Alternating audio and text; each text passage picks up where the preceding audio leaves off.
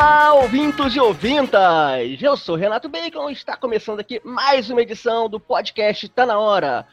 O podcast que até agora a gente não bolou nenhum slogan legal para esse podcast, né? Mas fazer o quê? Enfim, gente, é, eu quero dizer que tá na hora da gente ter mais viagens que a gente passe muito perrengue. Como é que é o negócio? É isso mesmo, é isso que eu quero.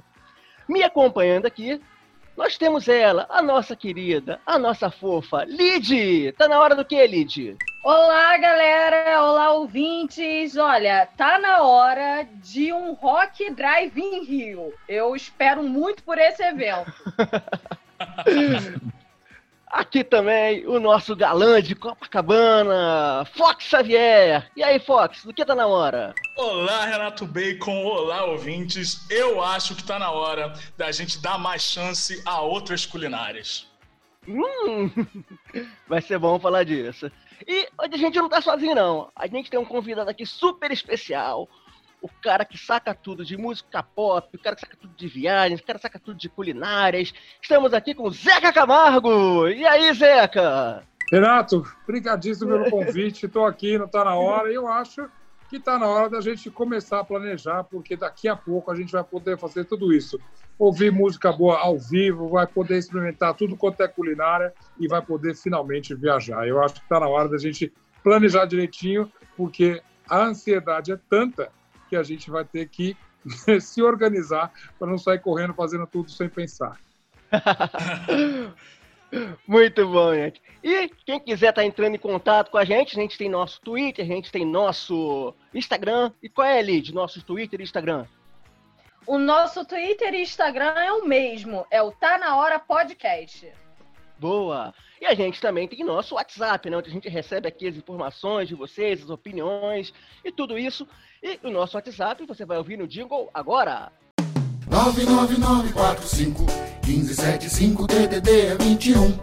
Prontinho, esse jingle aí já conquistou o Brasil, você pode estar falando qualquer coisa aí, né? É, então, gente, vamos começar então esse programa? Bora! Bora.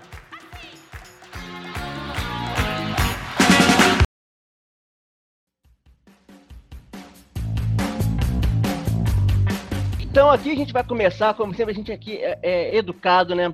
A gente sempre começa com o nosso convidado, né? O Zeca falou que tá na hora da gente se organizar para o futuro, né, Zeca? Cara, eu tô, eu tô me organizando desde o começo do ano, né? Porque eu deveria ter tirado férias em maio. Aí adiou para setembro, que obviamente não vai rolar também. Eu não sei se eu consigo empurrar para dezembro. A gente tem que planejar, cara. Eu sei que uma hora vai chegar. A gente toda hora escuta que tá, sai uma vacina aí, as pessoas estão chegando lá. O Brasil está numa situação péssima, como a gente sabe. Inclusive, uhum. somos indesejados em praticamente Sim. boa parte desse mundo. Mas de, tudo deve parar alguma hora. E aí sim, eu quero escolher muito bem para onde ir, o que ouvir, o que comer. Eu acho que as pessoas são muito. Eu, eu, eu sei disso não só pela minha ansiedade, que eu realmente estou batendo um recorde de nunca ter passado por um aeroporto assim, faz tempo. A última vez que eu peguei avião foi dia, eu lembrei, dia 12 de março deste ano. E depois nunca mais, não tem nenhuma perspectiva, vamos combinar aí, né? Eu mesmo, eu tive, eu só fui entre Rio e São Paulo nesse tempo todo, e mesmo assim fiz de carro, e acho que viajar mesmo vai demorar.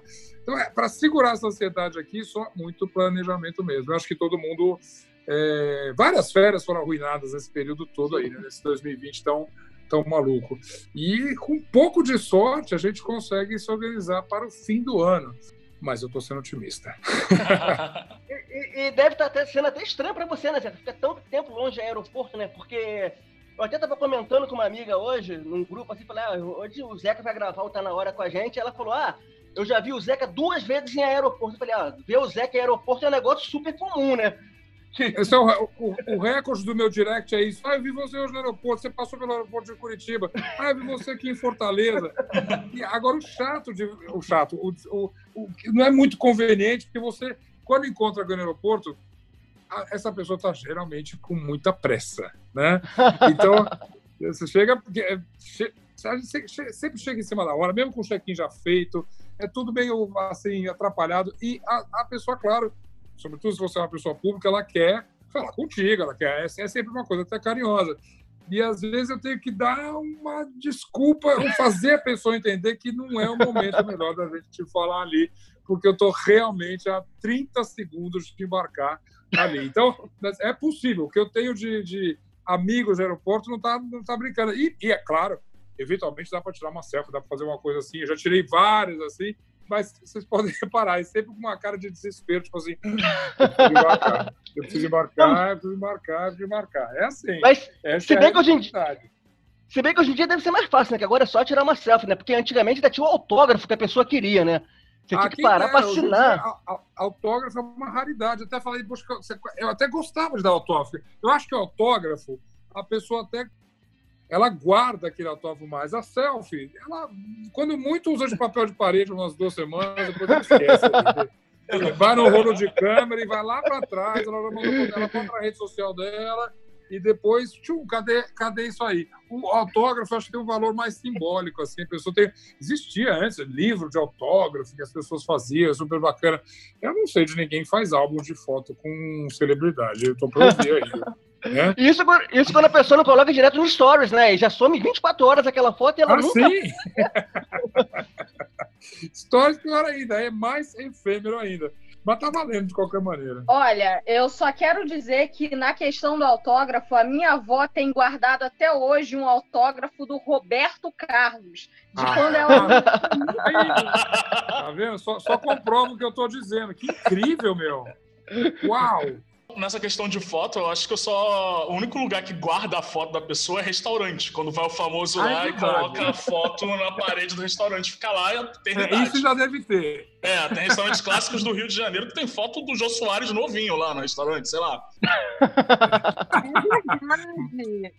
É verdade. Mas também é coisa do passado aí, né? Vamos combinar. Eu mesmo tiro muito pouca foto nas entrevistas que eu faço, gente, pessoas que eu conheço, eu fico muito sem graça de pedir uma foto. Eu sei como é às vezes, às vezes complicado, porque a pessoa vai estar lá, ela está lá para dar uma entrevista, enfim, é uma coisa meio profissional. E você pede para tirar foto, eu acho que quebra um clima, assim. Então, uma vez que eu fiz aquele livro de Arra YouTube, todo mundo falou, ah, você então foto com todos os artistas? Não. Era uma, era uma dificuldade para para juntar essas fotos todas, eu acabei não, não tendo. Eu lembro que tinha uma com a Bjork, tem uma com a Lauren Hill, uma com a mas assim, grandes artistas, não, não, não fiz nada com o YouTube, não tenho uma foto com Bono, não tenho. certamente não tenho. Ah, tem uma com a Lady Gaga, é verdade. E com o Paul, tirou? Paul McCartney, eu tenho foto com Paul McCartney também, é, é, verdade, é verdade. Mas eu tirei porque ele insistiu. ele que... é verdade, porque você fica muito sem graça. Então, ele, ele, ele, até vou lembrar, porque ele falou, foi no finalzinho da entrevista, falou, e a gente não vai tirar uma foto? Eu falei, ah, claro, seu Paul vamos lá, vamos tirar essa foto. Mas é, é porque você fica bem, muito nervoso, você não quer estragar o clima da entrevista. Então, no final, ele, ele, ele ofereceu. Esse cara é, um, aliás, o melhor, um dos melhores entrevistados da minha vida. É um, um gentleman, assim, tem prazer de fazer aquilo. É uma. Eu, eu fui muito nervoso para essa entrevista e acabou sendo uma das melhores que eu fiz, porque o entrevistado ajudou bastante. Já vamos aqui migrar para outro tá na hora? Porque o, o Fox, o que você falou mesmo que tá na hora, Fox? Eu falei, Renato Bem, tá na hora da gente dar mais chances a outras culinárias. Ah, é? o brasileiro se limita muito na própria culinária. Tipo, restaurantes de comida do norte, por exemplo, não são ultra populares. E a gente se limita muito nas internacionais, nas adaptações que a gente faz, na comida japonesa, naquela comida mexicana que é mais aperitivo, e na comida árabe, que é mais esfirra também. Ou seja, tudo é aperitivo. tudo para a culinária do brasileiro é aperitivo. E aí, Renato Bacon, eu tava ontem no bom aplicativo, aquele vermelhinho que você pede comida, uhum. sabe qual é? Sim. Eu tava uhum. naquele aplicativo. E aí eu tava pensando, o que, que eu vou pedir para almoçar tal? Pô, eu tava com dinheiro sobrando, o que, que eu vou pedir para almoçar? Aí a Tice, né, minha esposa, falou assim, ah, hoje eu tô a fim de comer uma comida italiana. Aí eu falei, depende.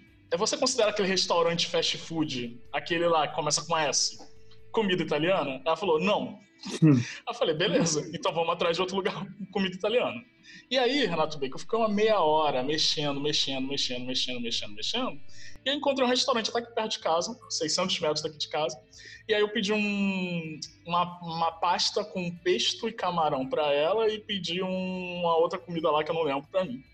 E aí ela ficou muito revoltada porque vieram só cinco camarões na pasta de camarão de um prato de mais de 50 reais. E aí eu fiquei assim, cara, a gente não dá chance para outras culinárias, acontece isso, sabe? A gente tem que se abrir mais. Você olha o iFood, só. Ah, é, falei o aplicativo. Você olha este aplicativo vermelhinho, só tem é, culinária japonesa, mexicana e, sei lá, churrasco. É verdade. Você sabe que eu, eu brinco muito que eu não sei por que a culinária tailandesa, por exemplo, não é mais popular no Brasil. A cozinha fácil que o brasileiro gosta, que é fruto do mar, é super fresca e tudo. E eu não sei como é que é no Rio, uhum. mas São Paulo, é, que é, se orgulha tanto de ter todas as culinárias do mundo, tem pouca culinária tailandesa. Aliás, tem alguns restaurantes tailandeses, é claro, mas quando você viaja, você vê no mundo todo uma super várias, várias opções de culinária tailandesa. E o Brasil ainda, irônico, não sei como, não abraçou ainda essa, essa tendência aí. É. Ano passado eu fui para Portugal e lá é restaurante tailandês é tipo um a cada Direto, esquina, tem mesmo. Tipo, fast food. É, direto, tem um montão, é verdade. Quer dizer, é uma questão de. Não, e, e fora a Europa, a Europa inteira tem tem isso, é uma questão de, de acostumar mesmo. E é, para mim é um mistério. E todo mundo que come, já fui em alguns restaurantes tailandeses assim, leva uns amigos, uma amiga e fala: ah, mas que delícia, vou vir mais aqui.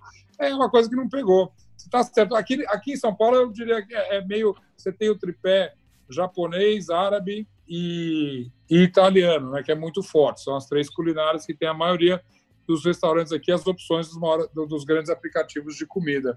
Mas precisava variar mesmo. É, eu comi comida tailandesa só uma vez e foi em São Paulo. Ironicamente, foi na Liberdade, que é o bairro de japonês, é. geralmente, né? Foi lá.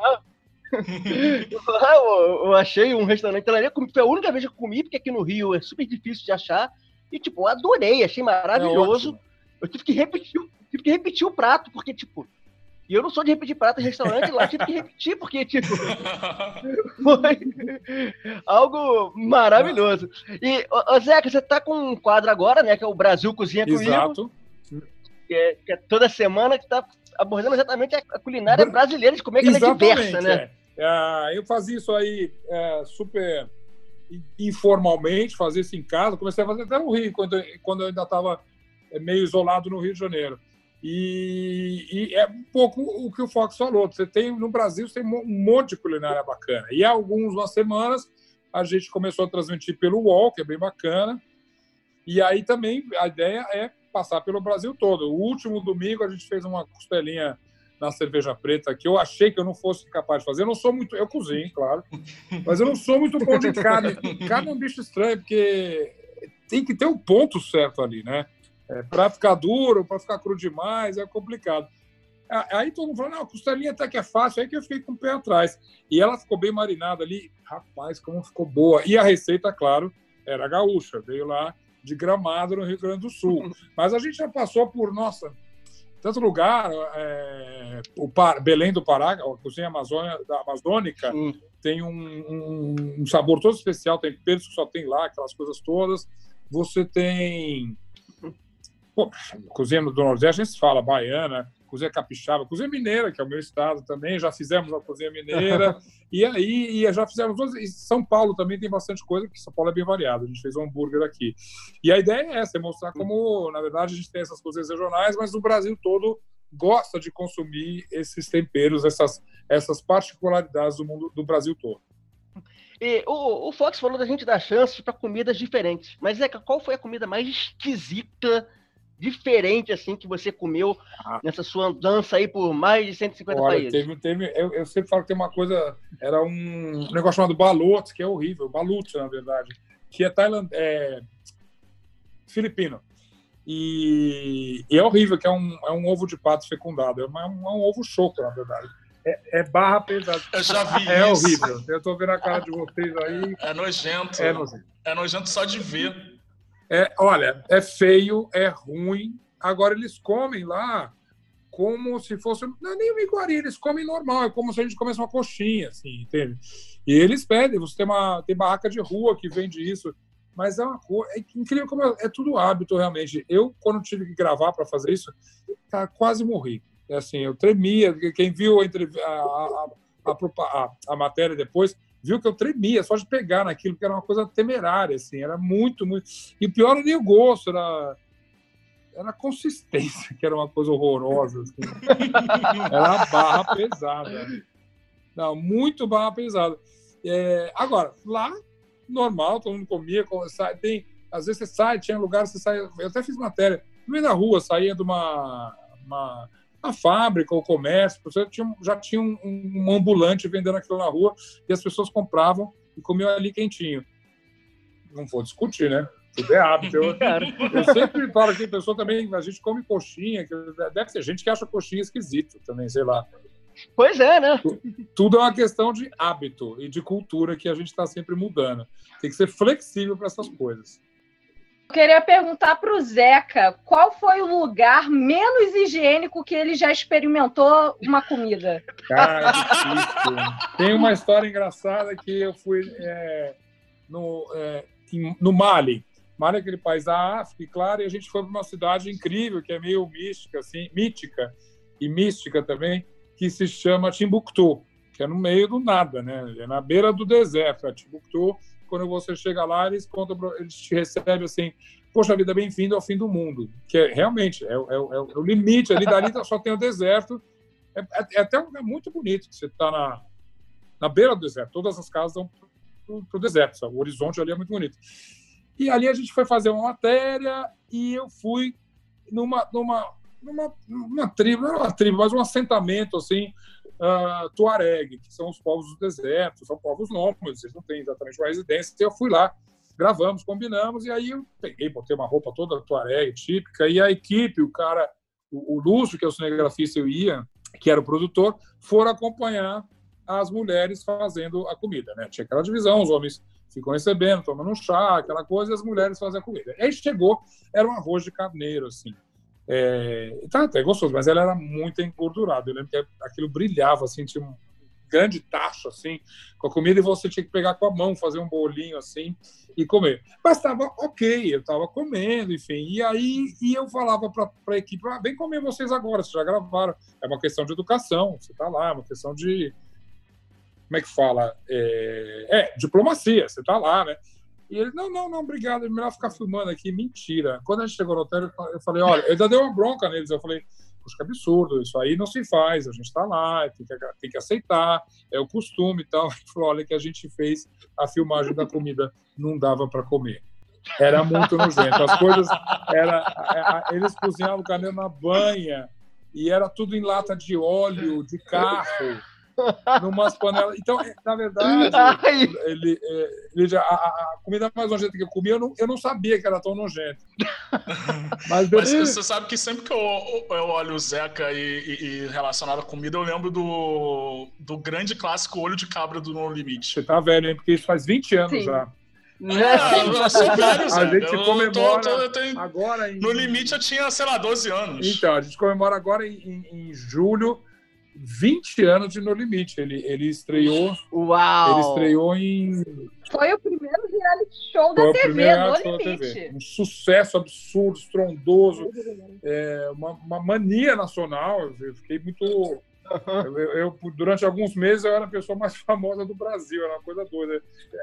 É. E era, era muito louco. E, e tinha, de fato, essa cena antológica do Olho de Cabra, que até hoje, você vê, tão forte que até hoje as pessoas lembram. Mas eu gosto de ressaltar que eu não comi o olho de cabra, na verdade. Eu estava. Ah, ah, perguntar isso já. É, não, não, não, eu não comia. Eu, eu fiz os outros comerem, que também é uma espécie de crueldade, assim. Mas eu, eu, eu, eu, eu, não, eu não saborei. Agora, era, era horrível, assim. Apresentando o programa, vendo a cena, era uma coisa, nossa, muito. Ah, era a pessoa mordia, aquilo estourava. E o barulhinho, é, é nojento, todo tá mundo. Outro dia, é, eu estava combinando com a, com a Elaine, que foi a vencedora, né, e que é uma pessoa que eu falo até hoje. Uhum. Ela provavelmente ela, ela vai estar tá na, na live da, do, do Brasil Cozinha Comigo no domingo que vem. E ela falou que até hoje ela lembra do barulho daquela coisa estourando. Não era nem o gosto, o sabor, era aquela, a ideia de morder uma coisa e sair uma coisa preta da boca das pessoas, que era provavelmente um líquido que Ai. tinha dentro. Era uma coisa horrorosa. Assim. Eu, assim, eu não comi novamente, mas eu tive que ter estômago para apresentar aquilo com aquela cara impassível, como se estivesse acontecendo nada, né? Aquela cara disfarçando ali. Foi terrível. Isso é, que isso acabou, isso acabou virando uma tradição do programa, né? Porque ao longo das outras temporadas continuou tendo Tinha. essa questão da uma comida exótica, Tinha, né? tinha até, teve um dia, uma vez que teve até um ovo de pato fecundado. Aqui no Brasil se chamou, que não era exatamente aquele, aquele que eu comi na Indone... na, nas Filipinas, mas era meio nojento também. Mas além do ovo de, do, do, do, do ovo de cabra, eu lembro de comer uma coisa chamada tuju, eu acho. T-U-J-U. Eu, eu preciso ver direito. Que era uma minhoca que dá. E, e- foi quando a gente fez um, um- um- um programa na Chapada do- dos Guimarães. É, e, e- lá em Ma- madeira, a madeira vai apodrecendo, que aquela natureza maravilhosa, cai a, a madeira e essa minhoca vai comendo a madeira ali por dentro. É uma coisa tão horrível, eu acho mais nojento até do que o olho de cabra. Todo mundo lembra do olho de cabra, que foi icônico. Mas essa minhoca era muito nojenta, era uma coisa branca. E era enorme, assim. Então eles tiravam do. Eu lembro da cena também, era horrível.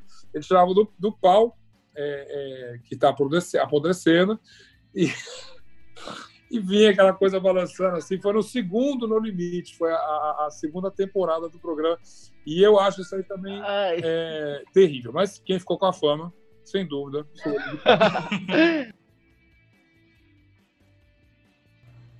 Então, Lid, Lid, você falou que tá na hora, Lid, de um Rock Drive em Rio, Lid. Que história é essa? Conta pra gente. É que eu tô com saudade dos meus festivais de música, entendeu? Ah, Então, como esse ano não vai ter Lollapalooza, pro, provavelmente, eu falo Paluser que é para mim, no caso. É, não vai ter, então eu tô pensando numa forma alternativa desses festivais voltarem. Por exemplo, o Rock Drive em Rio seria uma cidade do rock para carros, entendeu? Barraca de comida, só fazendo delivery. Você pode alugar um Uber para ir com seus amigos, entendeu? Se você não tem um carro, você pode pegar um 99 e ir. Tá tranquilo. Não é uma má ideia. é, não é. Uma boa ideia. Vocês podem patentear. Quem, quem Medina, eu tô falando pra você. Escuta esse podcast, eu sei. Então, tá aí uma ideia. Aí, para entretenimento na cidade do rock, a gente podia usar os mesmos carros e colocar um- só, só uma proteçãozinha na lateral e brincar de carrinho de bate-pa- bate. Ah! Pode, tá aí. Melhor do que aquele, aquele, aquela tirolesa que eles botam lá que não dá em nada. Isso é verdade. A tirolesa que você precisa ficar sete horas na fila para conseguir andar. Haja paciência, exatamente, exatamente. Tá aí uma boa ideia. Agora, sabe, eu não fui em nenhum desses, desses shows ainda. Eu não, né, tem jeito, as pessoas estão fazendo, mas eu não sei se está funcionando. Eu me lembro, eu, eu sou desse grupo aí, eu tenho certeza, o único que tem idade para se lembrar de drive-in de cinema. Eu realmente eu fui quando era criança. Fui. Cara, Foi, lembro? Lembro? Até, quando a gente estava até fazendo uma matéria outro dia, eu fiquei curioso para saber como era o áudio, porque uma das coisas péssimas disso era o áudio era muito ruim. Você tinha, você tinha uma caixa, vocês já devem ter visto, qualquer pessoa que já viu um Greasy, por exemplo, Os Tempos da Brilhantina, tem aquela música chamada Sandy, e é o que o John Travolta canta num drive-in. Mas aí e- e o som vinha de um de uma, uma caixa que, você, que era perto do carro, aí você tinha que puxar um, um, um fone que você acoplava na porta do carro e saía pior do que um rádio de pilha, assim. Então era uma loucura. E acho que agora me contaram isso, não sei, mas parece que o, o áudio você sintoniza na rádio, você tem um aplicativo que já te, né, você pega o som, então é uma maravilha e tudo. Então eu queria ver, mas isso, isso para o filme. Eu não sei se num, num show de rock, você dentro de um carro fechado, consegue aquele. Você sabe, todo mundo aqui já foi num show de rock, aquele, aquele impacto da, da, da música que as pessoas, né? Que, que tem no concerto ao vivo. a única coisa ruim de um show de rock dentro do carro é a roda punk, porque aí os carros seriam destruídos. É, já- Eu, eu- eu tenho um amigo que foi recentemente no show drive-in e ele achou a experiência péssima, principalmente porque era um show do péssima, principalmente que era um show do Belo. E aí ele ficou com saudade, ele sentiu falta de, pô, você dar uma sambadinha, né, na música. Você tá lá sentado no carro, você tá ouvindo as coisas. Eu falei, cara, tu foi para lá já sabendo que não ia conseguir fazer isso, né?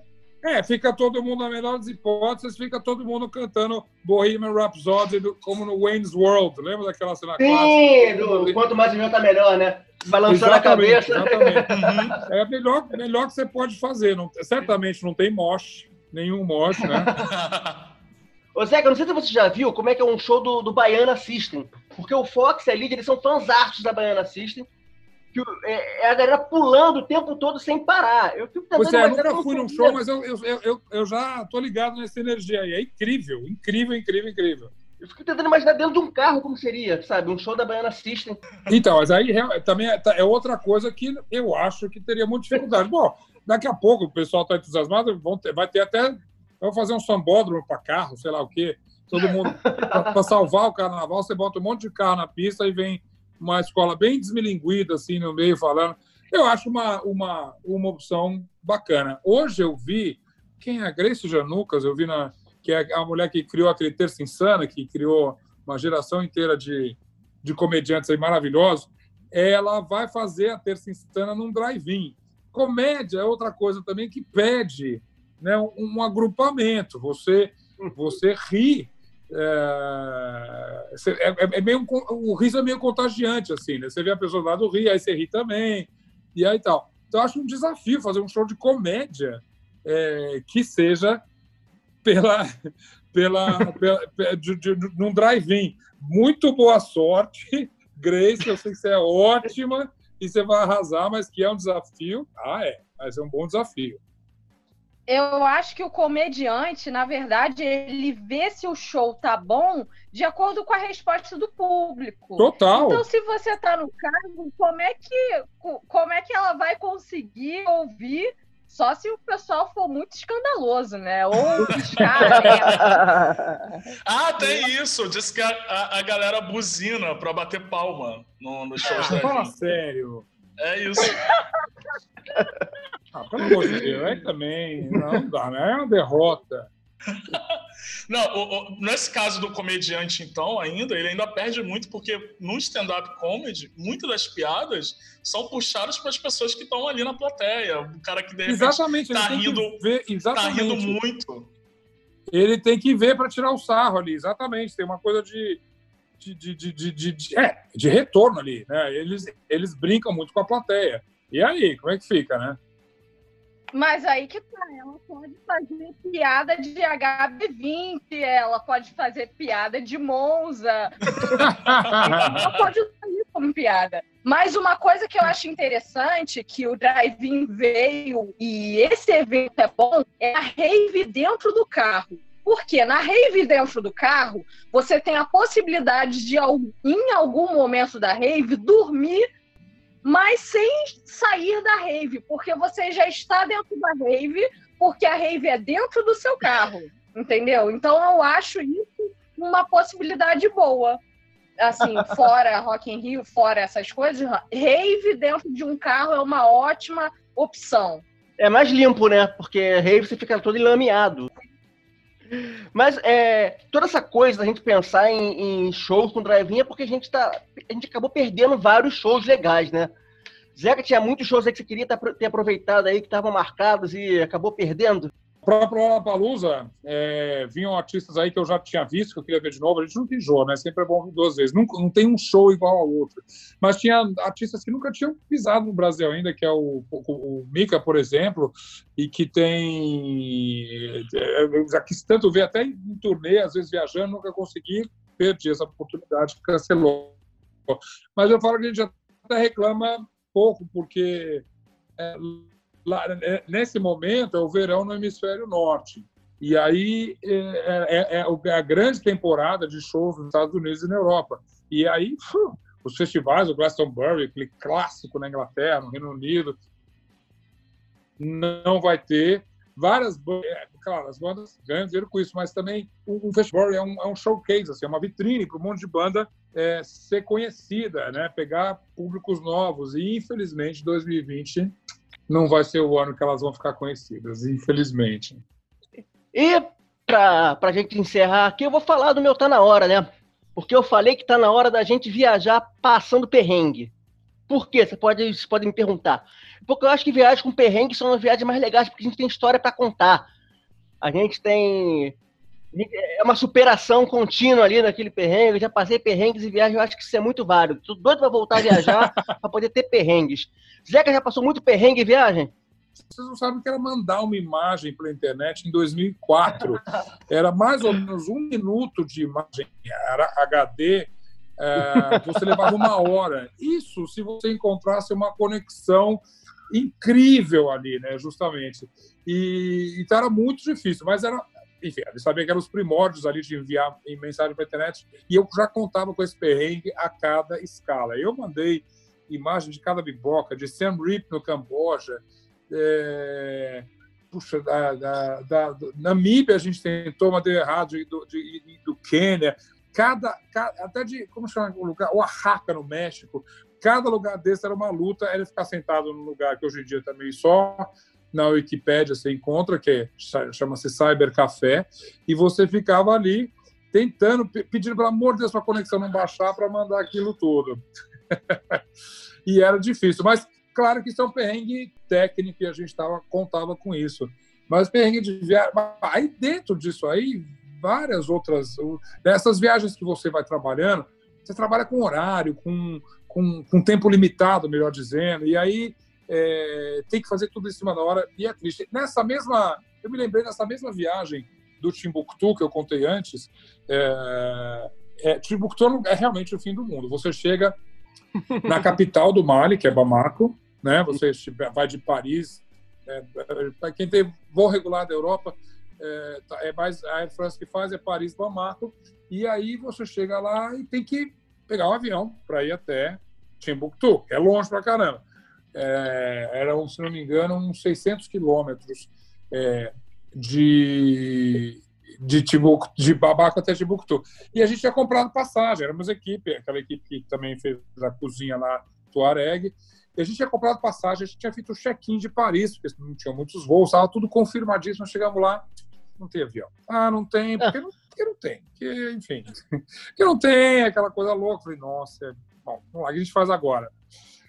Vamos tentar uma alternativa. Barco, leva quatro dias, não dá. Ai. Ok, tem carro. 600 quilômetros de carro no Mali. Ai. E aí você fala, beleza, quanto tempo leva? 19 horas. 600 quilômetros, 19 horas. 19 horas. Dos, dos 600 quilômetros, tem só 600 quilômetros, só 200 de asfalto. O resto era no GPS, antes do GPS, era uma doideira. E aí, cara, foram 19 horas ininterruptas. O cara era, um, era uma máquina para dirigir. A gente, não, até a gente parou para dormir umas duas horinhas no meio do entroncamento, no meio do nada. Eu podia ter cara podia ser ter sido sequestrado ali total. Dormimos literalmente, olha, com bode, com galinha. Eu lembro que os, os ônibus paravam, em cima dos ônibus iam uns bodes amarrados, era uma coisa horrorosa, assim. Então, esse foi um perrengue. E claro, e chegamos amanhecendo, chegamos, era meio-dia, por volta do meio-dia em Timbuktu. Infelizmente, na volta, o voo estava confirmado, não tem problema. E a gente fez uma matéria lindíssima, mas foi um perrengue. E até é engraçado que o, o, próprio Lúcio, que era o cinegrafista, ele foi uma, uma pessoa bacana. Ele é um excelente cinegrafista, mas ele falou: olha, vamos tentar fazer dessa viagem uma reportagem. E, de fato, a gente registrou imagens na reportagem, nessa viagem, muito bonitas, muito bonitas mesmo, coisas assim emocionantes, que talvez se a gente tivesse pego o avião, não teria uhum. visto. Então, a ideia aí foi incorporar esse perrengue na matéria sem chamar de perrengue. Tá vendo? É por isso que eu falo que passar perrengue em viagem tem história para contar. Rende muito mais, é verdade. Rende. Eu sei que, Zeca, que você fez quatro voltas ao mundo. Exato. Eu tenho certeza que da primeira vez você demorou mais tempo do que a última vez. Foi mais longa de todas. É, é a, foi, eu levei quatro, quatro meses e meio, foram 18 uh. semanas. Eu saí em maio, voltei lá para setembro. Né? Esse, eu lembro que parecia uma data longínqua, a gente não tinha ideia que eu ia voltar ali. Essa foi a mais longa. E foi o tempo dessa quarentena. Nossa, quem, quem cara, pensar que a gente fazia uma viagem dessa e hoje em quarentena é uma coisa tão inviável, realmente, eu não sei se eu vou me adaptar a essa nova vida. Eu vou ter que eu vou ter que me rebelar daqui a pouco e sair por aí explorando, porque olha, tá fazendo falta viajar. Tá fazendo para todo mundo viajar. Imagina alguém que já tem esse espírito. Eu converso com muita gente na, na, internet, viajantes, sobretudo. Eu sigo um monte de viajantes e tal. E a, a, a, frustração é total. A gente não sabe quando vai viajar de novo. Ainda mais um luxo de poder ir sem destino. Essa, essa aí é curioso porque a gente a gente viajou sem sem saber para onde ia, né? A, a, a, o público escolhia onde é que era, aqui o destino. Então, nossa, que perrengue, mas que perrengue adorável. assim, faz quanto tempo, na verdade, porque é, você trabalha viajando, então é, qual foi o último ano que você passou em casa? inteiro? Cara, não sei, não consigo lembrar. O ano inteiro em casa, não tem, não tem nunca. Imagina, eu, eu, eu, eu na, época do, na época do Fantástico, tinha. Eu viajava às vezes duas vezes por mês, assim. Era muitas, às vezes eu passava. Eu, uma vez eu fui passar 48 horas em Tóquio. Isso significa que eu passei mais horas dentro do avião do que em Tóquio. Né? Com conexão e com tudo, eu levei mais tempo para chegar e para voltar do que lá. Então tinha umas coisas doidas assim, mas é, Ali era punk. Eu, eu, eu nossa, teve um, teve um mês que eu viajava toda semana. Até foi é, seguidinho, assim. Acho que eu fiz Metallica, depois eu fiz o, o, o, o, o Paul McCartney. E sempre você tinha que ir e voltar, porque tinha que apresentar o programa ao vivo, não tinha jeito ali, né? É, então, é, no, a, esse, esse, essa resposta eu não sei te dar. A última, o último ano que eu passei em casa, certamente tem mais de mais de 25 anos, pelo menos. Eu acho que quando a gente fala em viagem internacional, geralmente o, os maiores perrengues que a gente tem é com língua, né? E você já foi a países assim que provavelmente só, sei lá, 0,1% da população sabe falar inglês ou alguma outra língua. Você já passou algum perrengue por causa disso? Cara, você tem que dar cara para bater, Fox, porque se, se vira. Eu adoraria. Eu falei, se eu não tivesse mais nada, eu adoro língua.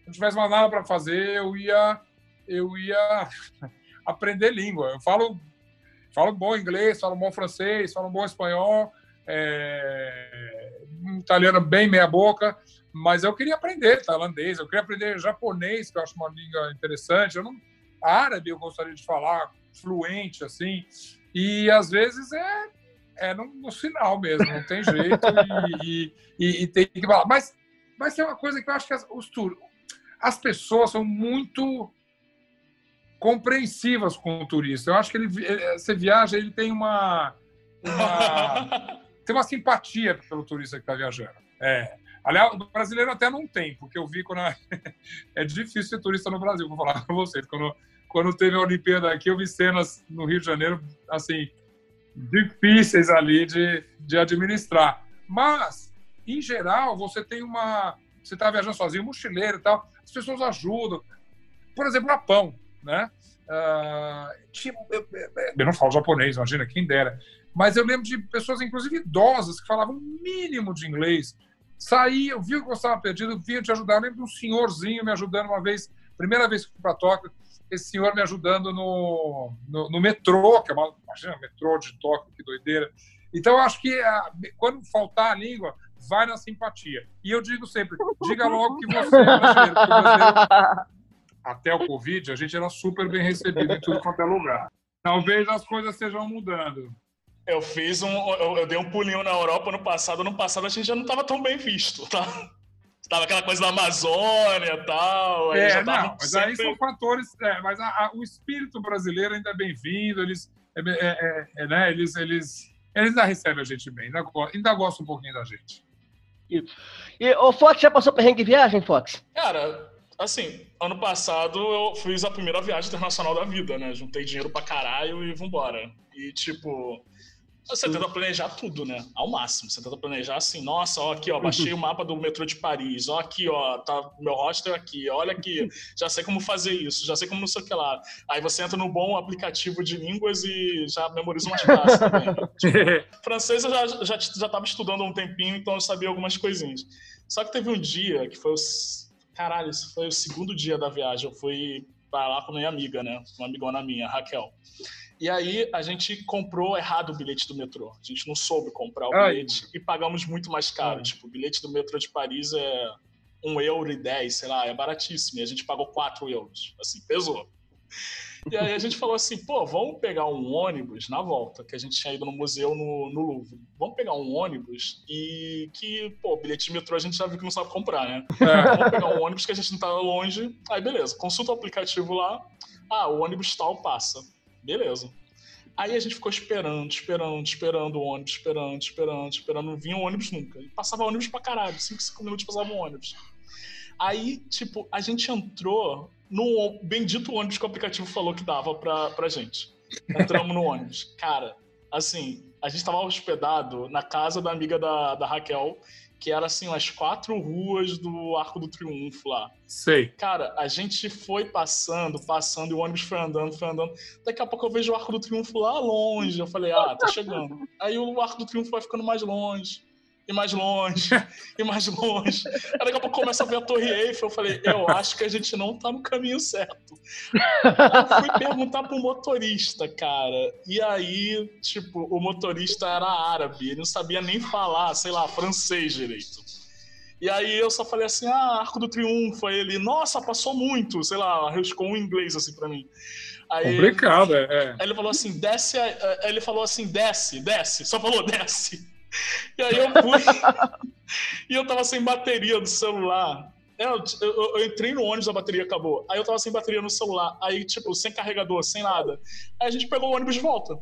É tipo, foi nossa. A nossa, a nossa plano foi, cara, depois daquilo, a gente tentando falar com as pessoas, tentando entender é, o que, que a gente fazia, tá, onde tinha uma estação de metrô por perto, de repente. A gente pegou o ônibus de volta, a gente voltou o caminho inteiro. Mas assim, foi maravilhoso, porque, tipo, como você falou, Bacon, foi maravilhoso porque era assim, nosso segundo dia em Paris e a gente ainda não tinha visto a torre. E aí a gente viu a torre no anoitecer. E aquela parada, quando anoitece, ela fica muito bonita a iluminação.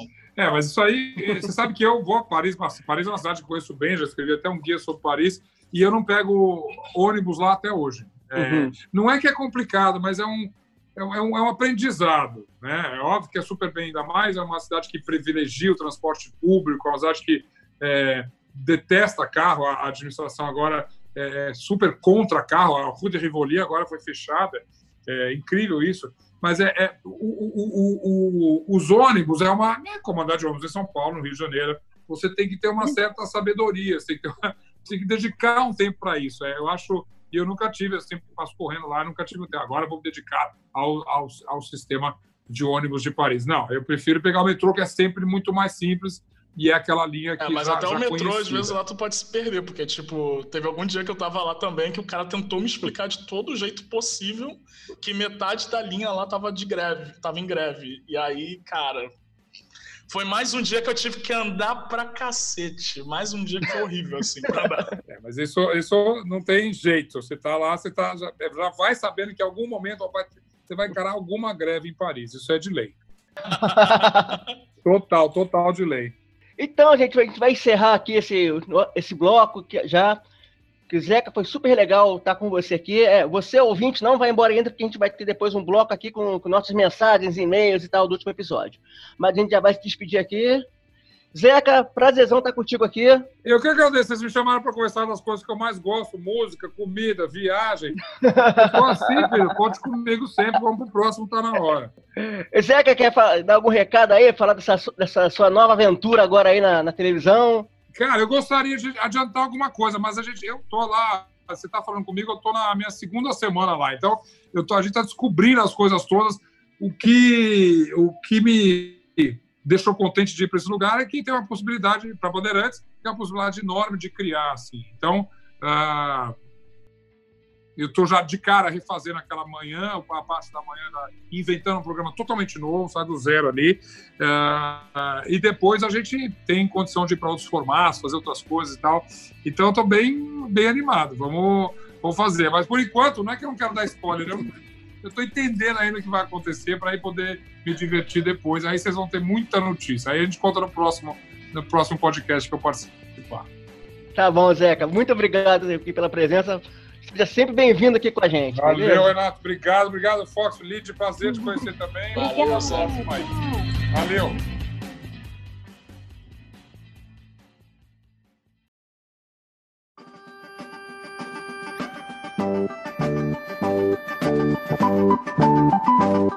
E vamos agora para o nosso último bloco aqui. Esse bloco, inclusive, gravado vários dias depois da gravação do podcast com o Zeca, né? Porque o episódio, a gente gravou com o Zeca, foi, a gente gravou um dia antes de sair o último episódio, a gente precisava ler os feedbacks. Então, já faz muito tempo aqui, já envelheceu, nossas roupas já rasgaram e foram perderam a numeração desde que a gente gravou aquele episódio até tá gravando isso aqui. Um absurdo você acabar com a magia do podcast, senhor Renato Bacon. O ouvinte não precisava saber disso. Aí tem pessoa que pensa podcast ao vivo, né? É, é lançado no mesmo momento. Quando ela tá ouvindo, tá acontecendo tudo aquilo. Você destruiu duas magias ao mesmo tempo do jovem ouvinte de podcast. Pois é, mano, mas a gente tá aqui pra, por causa dos nossos ouvintes. Exatamente, que não é pra destruir a magia. A gente tá aqui pra exaltar os nossos ouvintes, porque a gente vai aqui ler os comentários que nós recebemos deles ao longo desses últimos dias aqui. Exatamente para exaltar. Você, querido ouvinte, que se comunicou com a gente, que trocou ideia com a gente, que mandou um zap zap lá no nosso número, que eu não vou repetir o jingle aqui, você se quiser ouvir o jingle, vai lá no começo do programa que tem. Então, vamos ler aqui algumas coisas.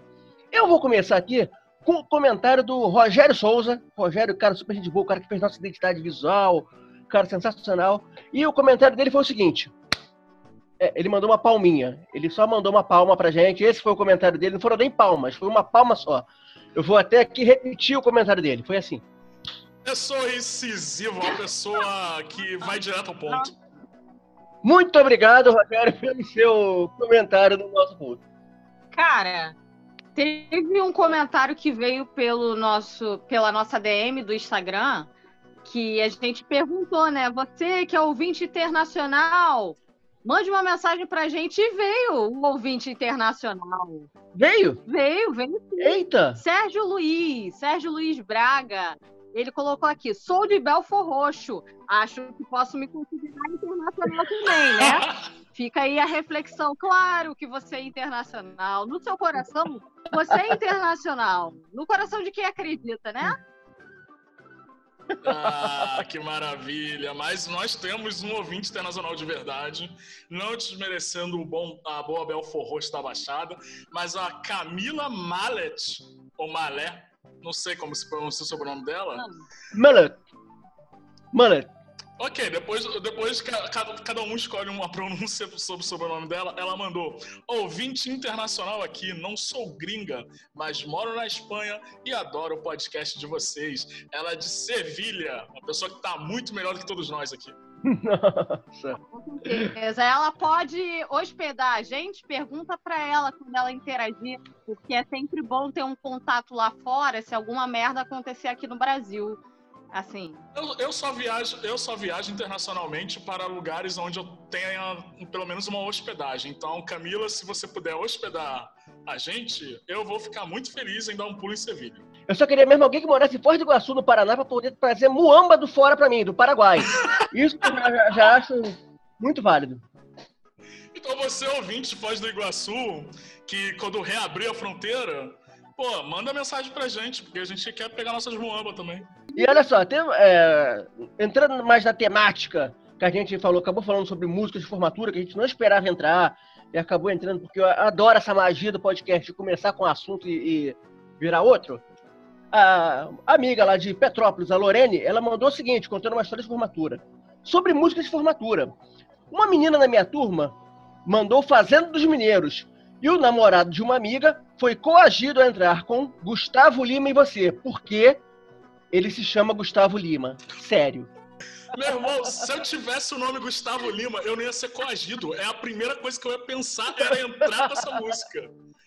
Né, cara? Não, igual a gente contou a história do cara que entrou com o Silvio Santos, aí, que se chamava Silvio. Cara, se eu chamo Gustavo Lima, claramente eu também estaria entrando amarradão.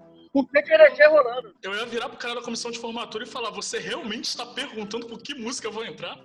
Pensa duas vezes. Meu nome é Gustavo Lima, pensa. quantas Renatas entraram com o som de Renata Acho Ingrata de latino em formatura? Eu acho- Várias. É, Você, você que é Renata e entrou com o som de Renata Ingrata, por favor, manda mensagem pra gente. Porque... É, minha irmã é Renata, e ela nunca usou Renata Ingrata. Eu, eu vi numa formatura. Eu vi isso. ok, a pessoa que não se ama muito, né, cara? Eu vou ler o comentário aqui do Paulo Henrique, que falou que entrou com Apesar de Você, do Chico Buarque. É uma pessoa intelectual, Bacon. Uma pessoa. Ele é. Uma pessoa igual você, uma pessoa que, que admira a MPB brasileiro. Né? Ele tá de parabéns. Eu não usaria essa música, claro, também. Eu já falei, eu, eu não tenho a menor ideia ainda do que, que eu usaria se eu fosse coagido.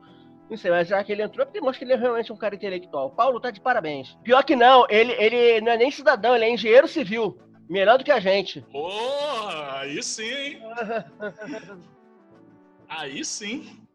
É, o Jean Carvalho Araújo, eu acho que esse é o nome dele, pelo menos a, a arroba dele leva a crer que o nome dele é Jean Carvalho Araújo.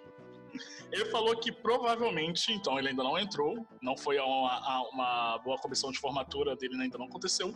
Ele falou que provavelmente será Ennio Morricone The Ecstasy of Gold, por influência completa do Metallica, é a música que toca para começar todos os shows deles. Eu também vou dar um jeito de meter essa música no meu casamento e onde mais eu puder, vou transformar numa trilha sonora particular. Uma pessoa que gosta muito de um som. Pois é, esse cara é, levou realmente a música para a vida. Então, gente, foi um prazer estar com vocês aqui. Vamos agora às nossas palavras finais. Lid, qual é o seu recadinho final aqui? Pode deixar suas redes, etc. Pode falar qualquer coisa, o espaço é seu. Gente, muito obrigada. Me siga lá no Instagram, que no Instagram eu posto sobre minha vida, que não é tão interessante, mas mesmo assim me siga lá para eu ter muitos seguidores. Um beijo. Meu Instagram é @lidtrouxa. Tchau. Eu, eu, acho um, um ultraje Lid falar que a vida dela não é tão interessante, porque ela está quase viralizando no Twitter nesse momento com a história de quando ela pagou o caminhão lá pro ex-namorado dela. A história que ela comprou o caminhão. A história maravilhosa que a já, comprou, já contou no Minuto de Silêncio, já contou no Eu Tava Lá. E provavelmente vai contar aqui também no, no, algum dia. E aproveitando que o Fox já está falando aqui, vamos aqui as palavras finais de Fox Xavier. As minhas palavras finais, Renato Bacon, é tchau. O Fox sempre prático e sucinto, né? Então, gente, eu sou Renato Bacon, meu Twitter é Renato Bacon, meu Instagram é Renato Bacon, só que o Instagram eu não posto quase nada até. Até reclamaram comigo do dia, ah, você não posta nada não, tive que fazer um textão no, Instagram para dizer, cara, eu só tô no Instagram para divulgar podcast pro chat, porque eu detesto tipo, minha vida aqui. Enfim, é, mas vamos terminar com um, astral lá em cima, porque esse episódio foi muito legal. Então, espalha para todo mundo, assim, chega para sua coleguinha lá no, no, WhatsApp e fala: Cara, esse podcast aqui é muito bom, ouve aí. Aí você manda o link para ele. Recomenda esse podcast lá nos seus grupos todos: no grupo do seu condomínio, no grupo do trabalho, no grupo da galera da época de escola. Espalha para todo mundo o podcast tá na hora, beleza? É isso. Coloca o Tá Na Hora em playlist colaborativa do Spotify. Isso, faz isso também. É, imagina, tá, aí, pra quem tá numa uma resenha clandestina lá com a playlist do, do, do Spotify rolando, aí do lado dentro do episódio nosso, vai ser maravilhoso isso, vai entreter todo mundo. Vai, vai, dar... vai ser incrível, porque a nossa abertura ainda é o Hilari Lali Lari, e a pessoa vai achar assim, tipo, caralho, eu tô tão bêbado, a galera tá numa energia tão maneira, que já colocaram a música da Xuxa, foda-se. E aí começa a gente a falar, vai ser muito legal. É isso aí, gente. Valeu, gente. Tchau, tchau. Tchau. tchau.